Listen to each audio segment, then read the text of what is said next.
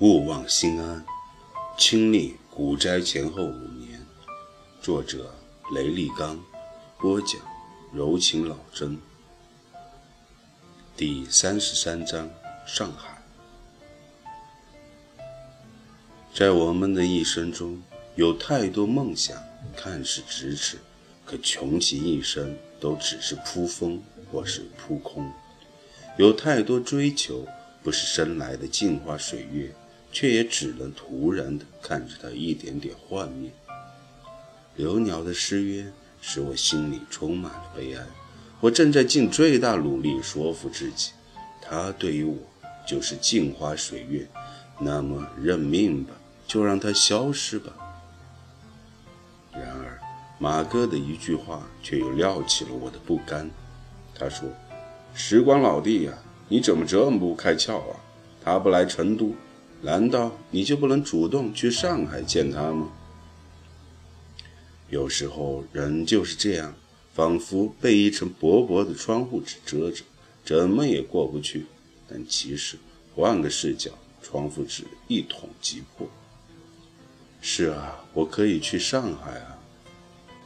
仿佛溺水的人抓住了一根稻草，我再次激动不已，立即在微信里给刘鸟说。我打算去上海见他。他没有立即回答我，犹豫了两三个小时，说：“你来吧，只是我这次的行程相当紧，因此只能忙里偷闲，尽量多抽点时间来陪你。”我说：“没问题，能终于见到你，我已经心满意足。”之后。我立即订了往返机票，考虑到刘鸟要办事，也考虑到我还需要关注股市，因此选择六月五号星期五下午飞上海，星期六待一整天，六月七日星期天晚上飞回成都。马哥这次对我还是很够意思的，为了帮我追刘鸟，出了不少主意。胆子不能小，女人啊都是犹犹豫豫的动物，你得帮她下决心。她犹豫，你就别犹豫，多主动点。等生米煮成熟饭，后来就变成她主动了。马哥说：“你看看木子，哎，现在啊，弄得我简直都要肾亏了。”我脸色微微一沉，马哥察言观色，哈哈一笑，接着说。哎，时光老弟，女人如衣服，你不能把她们看得太尊贵，你太高看她们了，你反而得不到她们。得，哥哥，我知道你不爱听这些，以前的就都别说了。哥现在只给你说，刘鸟这样的女人肯定是好面子的，一般男人近不了她们的身，而你既然有机会近她身了。你就不能客气，关键时刻得采取点霹雳的手段。什么霹雳手段？我有些疑惑。马哥压低声音，仿佛泄露天机似的，悄悄附耳说：“你去了上海，这次别小气，一定要开个五星级的酒店，然后你请刘鸟吃饭、K 歌、蹦迪，等他尽兴了。”劝他多喝点酒，再然后你让他到你酒店坐坐。你那么远过来看他，他去你酒店看看你也是应该的。在这之前，你一定要彬彬有礼，免得把人吓跑了。等他去了后，进了客房的门，你可千万别再彬彬有礼了。男人不赦，天诛地灭，该出手时就出手。这就是看你手段的时候了。我默默听着，必须承认，被马哥这么一说，我竟真的有些动这种心思了。周五，马哥在缥缈谷陪我看盘到下午两点，然后开车送我去了机场。临下车前，马哥悄悄塞给我如同方便面里的调味包一样的一个小包。说，飞机上不能带液体，所以我虽然有上好的意大利苍蝇水，但也没法给你了。不过这一小包东西是粉末状的，飞机上是可以带的。到上海后，你劝他进你客房之前一个小时内，找个机会，把这些粉粉下到他的饮料里面，保你一切 OK。是什么呀？不会出问题吧？我有些仓皇失色。瞧你这出息，这是马来西亚的国宝，从东南亚纯天然锥形植物里提取的干粉，没任何激素，事后也检查不出任何痕迹，想告你都没法告。马哥得意的一笑说：“可别小看这个东西了。”对女人催情特别有效，你就放心大胆的去用吧，算是你帮哥哥我操盘股票赚钱，哥哥送你的大礼。我推脱不过，只好收下，心里想，也未必真的用，先拿着，万一要用再说吧。同时，我憧憬着，如果真的和刘鸟去吃饭，去 K 歌。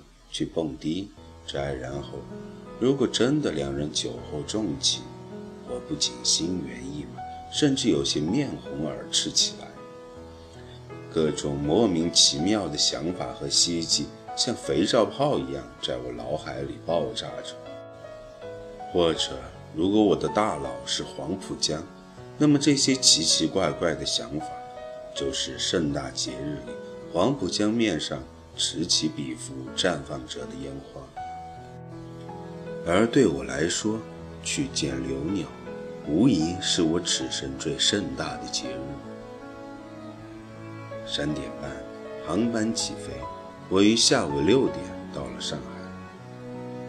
刘鸟，我来了，我在心中默默地想：这次我真的能得到你吗？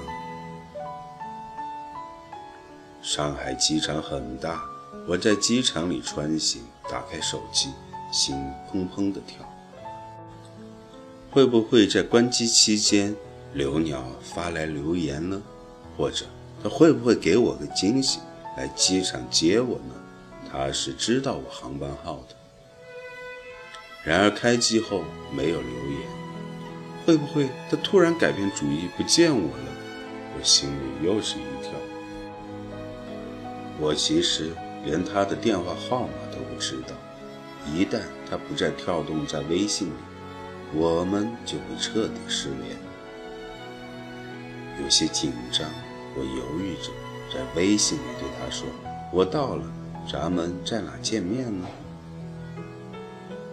过了几分钟，他回答：“我这边比较忙，不能来机场，你直接坐地铁到陆家嘴。”出站后去香格里拉大酒店，在大堂等我。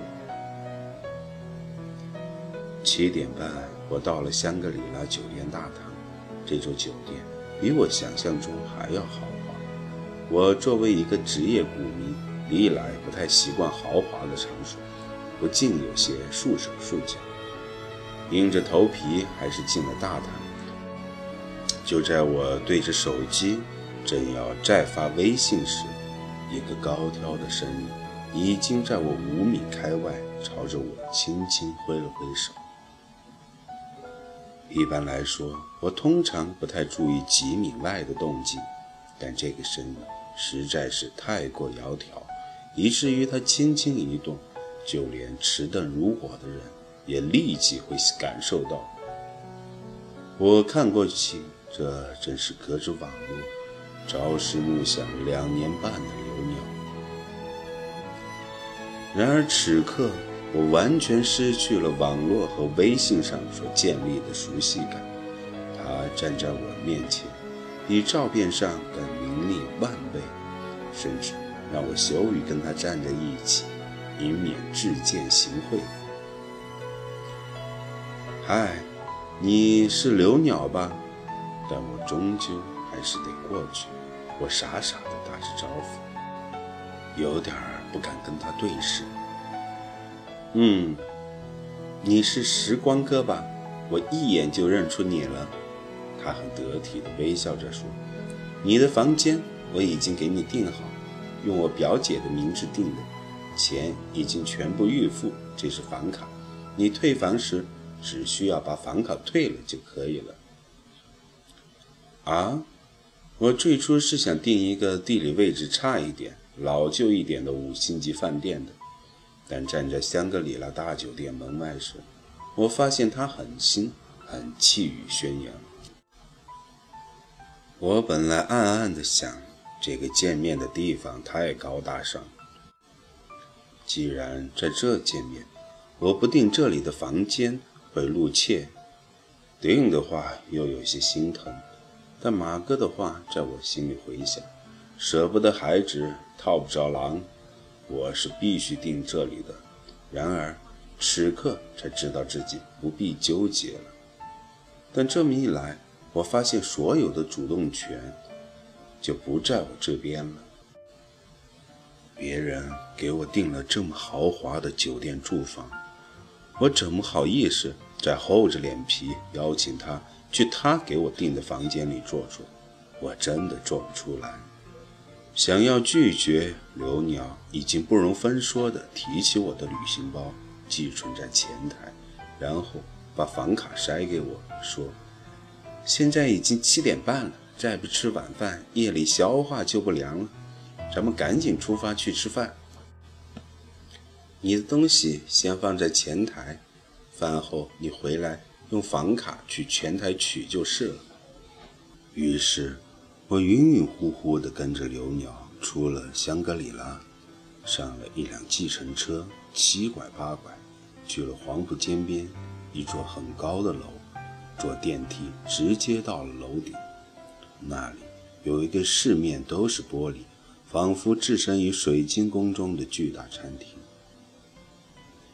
这里是上海最好的海鲜自助餐厅了，生意特别好，不预定是没空位的。知道你来，我立即就定了座。刘鸟微笑着说：“你自己去选你喜欢的菜吧。”我如刘姥姥进大观园一样去选菜，然而我的皮肤对海鲜过敏，是从来不吃海鲜的。成都海鲜少，不觉得是个事儿，我因此从未给刘鸟说过。可现在全是海鲜，但不吃又不行，我只好选了一些。在我选菜时，出于屌丝的习惯，我趁着刘鸟不在眼前。悄悄问一个服务员：“多少钱一克？”服务员回答：“八百元。”啊，八百元一克的自助餐，我心里好一阵紧张，暗暗咬了咬牙，还是决定吃完后抢先买单。这顿饭又贵又并不符合我口味和饮食偏好，我吃得很强颜欢笑。吃完。我主动去付账单，但是对方说这里是会员制，要用会员卡。我有些窘迫，留鸟过来，很自然地用卡把账结了。可能毕竟是混血儿的思维，他并不介意我脸上的窘色，大方地说：“时光哥，你抢着为我买单，我当然很高兴，谢谢你这么考虑我。不过你来上海是客。”我买单是应该的。饭后，刘鸟打车送我回到香格里拉，然后说他还有应酬，不能陪我了，明天中午陪我吃饭。那天晚上，我独自在香格里拉大酒店高档的客房里，却感到无比的寂寞难耐。酒店窗户外面。就是上海最现代化的高楼群，它们在夜幕下散发着霓虹般的闪亮，仿佛在分分秒秒地宣告着这座东方都市的繁华。在这样的繁华景象的包围下，我却比这荒凉的缥缈谷还要孤单。马哥在微信里给我发来留言，问我搞定了没有啊？我回答：“根本没机会。”马哥又发来一行笑脸，说：“还有明天呢，明天争取和他去 K 歌蹦迪。”我懒得回答，看了一会儿电视，木子忽然在微信里和我打招呼：“到上海了，感觉怎样？”我回复：“到了，感觉一般。”是不是相见不如怀念？木子淡淡的说：“算是吧。”你现在在哪呢？我说：“我在家呢，一个人。我老公又出差去了。”木子说：“你也是一个人吗？”是，我说：“你怎么没和马？”说到这里，我意识到说漏嘴了，赶紧打住。怎么不说了呢？你是想问我怎么没和老马在一起吗？那我告诉你，我不喜欢他。木子说：“我喜欢的人是你。你这次去上海了，我才发现自己有多么吃醋。今天晚上我再也忍不住了，我真的好痛苦。”这是木子第一次向我表白，我既有所预料。却又感到突然，怎么不说话？你是想说，我既然喜欢你，怎么还跟老马那样呢？你是不是很鄙视我啊？木子说。可是你想过没有，我是一个女人啊，一个有血有肉的女人。我说，木子，你别激动，我从没有鄙视过你。木子说。你从来不知道我有多苦，你知道吗？